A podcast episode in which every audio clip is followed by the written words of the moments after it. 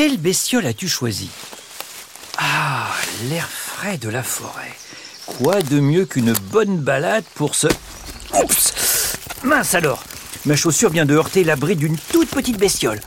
J'ai aperçu sa silhouette brune rougeâtre d'à peine 3 cm se faufiler ultra rapidement sous les feuilles mortes. Le mille pattes. La la la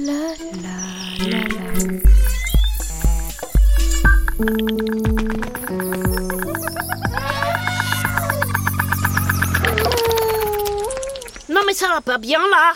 Il y en a qui dorment. Désolé, je ne t'avais pas vu. Il faut dire qu'on te distingue à peine. Ah, ah ben, j'ai remarqué, ouais. T'as failli me marcher sur les pattes. Je te ferai dire que la journée, moi, je dors. Et le reste de mon espèce aussi. On ne supporte pas la lumière du jour. Tu veux dire que tous les mille pattes sont des animaux nocturnes? Comment ça, des mille pattes? Non mais, euh, qui a décidé de nous refiler ce nom-là?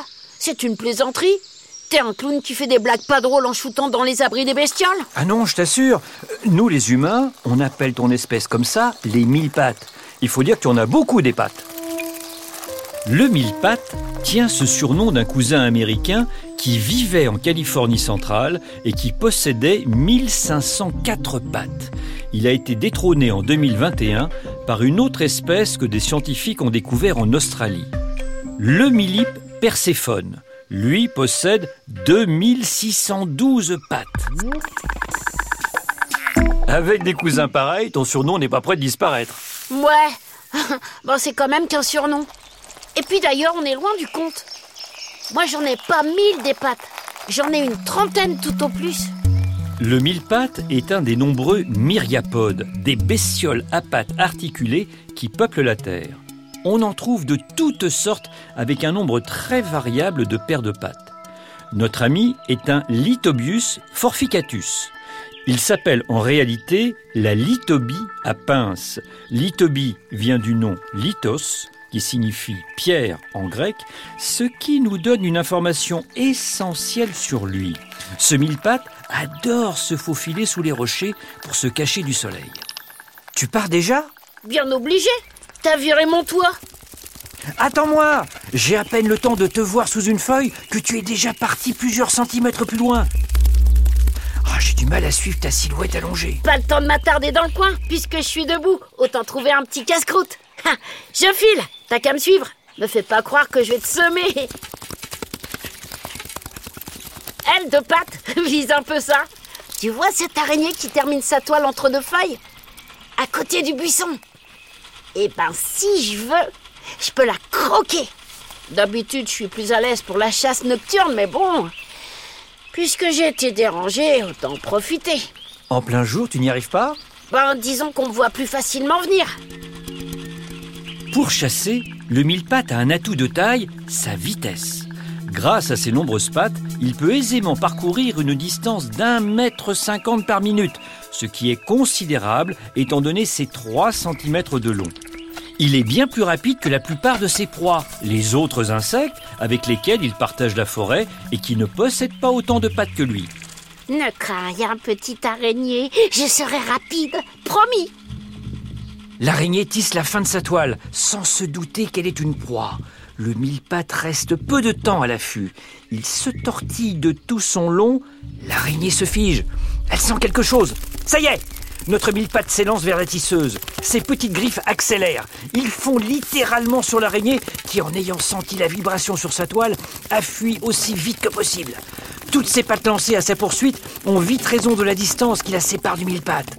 Il la rattrape en un éclair et lui plante ses forcipules en plein abdomen. L'araignée se débat comme elle peut, mais elle est paralysée par le venin qu'il vient de lui injecter. La technique du mille-pattes est d'une redoutable efficacité. Bon, c'est sûr que la nuit, je suis au top niveau chasse. Mais je vois que même la journée, je suis efficace. Chasser la nuit est un plus pour le mille-pattes. Ça lui permet d'être mieux concentré sur ses antennes qui sont sur sa tête. Elles sont incroyablement utiles car elles lui permettent de repérer les vibrations que ses proies font en bougeant. Il se fie totalement à ses antennes qui deviennent un peu comme ses yeux s'il n'y a pas de soleil. Bon, ben voilà une bonne chose de faite. Je vais pouvoir me... Oh, mais attention là Non mais ça va pas bien Regarde ça Une femelle qui me bouscule Non mais oh Chauffarde Mais fais gaffe où tu mets tes pattes oh. En me cognant, elle a fait tomber son spermatophore. Enfin, façon de parler, c'est celui offert par un autre mâle qu'elle tenait. Suis-moi, je vais lui rapporter. J'en profiterai pour faire connaissance. les mille pattes ne se reproduisent pas vraiment comme les autres bestioles. Ils ne copulent pas. Ils pratiquent une parade nuptiale et entremêlent leurs antennes pour devenir plus intimes. Car les antennes ont aussi une fonction tactile. Au moment de ce contact, les mâles offrent directement leurs semences à la femelle sous la forme d'un grand sac rempli de spermatozoïdes. C'est le spermatophore. Tu lui as rendu? Ça y est? Ouais, ouais. Elle a récupéré le mien au passage. Comme ça, mes futurs petits mille pattes seront fécondés par ses soins et cachés sous un gros rocher, enveloppés de terre et de mucus. Et ensuite, tu iras les voir? Pourquoi faire?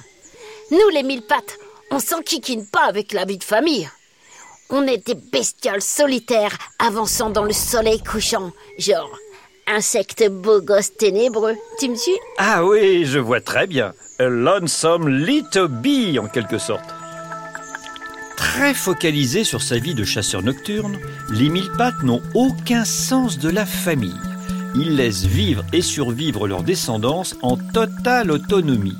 Un peu moins de trois mois après avoir été cachés, les œufs éclosent et se propulsent dans la vie parmi les autres bestioles.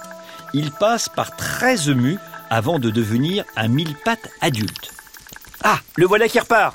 Tu t'en vas déjà Ouais, je vais me coucher. J'ai trouvé un gros caillou plat sous un tas de feuilles mortes. Le top pour me reposer et digérer mon araignée. Le mille-pattes a trouvé le parfait endroit pour être au chaud. Il creuse frénétiquement avant d'avancer tout son corps sous ce caillou idéal. Et eh ben voilà. Je vais pouvoir continuer ma nuit pépère, moi. et c'est ici que nos chemins se séparent? On dirait bien le deux pattes. Sympa la balade. T'es à peu près agréable pour un humain. je, suppose que c'est un compliment, hein. venant de la part d'une litobie solitaire. Allez, l'humain. J'ai un somme à faire, moi. Je vais compter les paires de pattes de mon cousin australien avant de dormir. À bientôt, le mille pattes. Reste bien à l'abri sous ta pierre.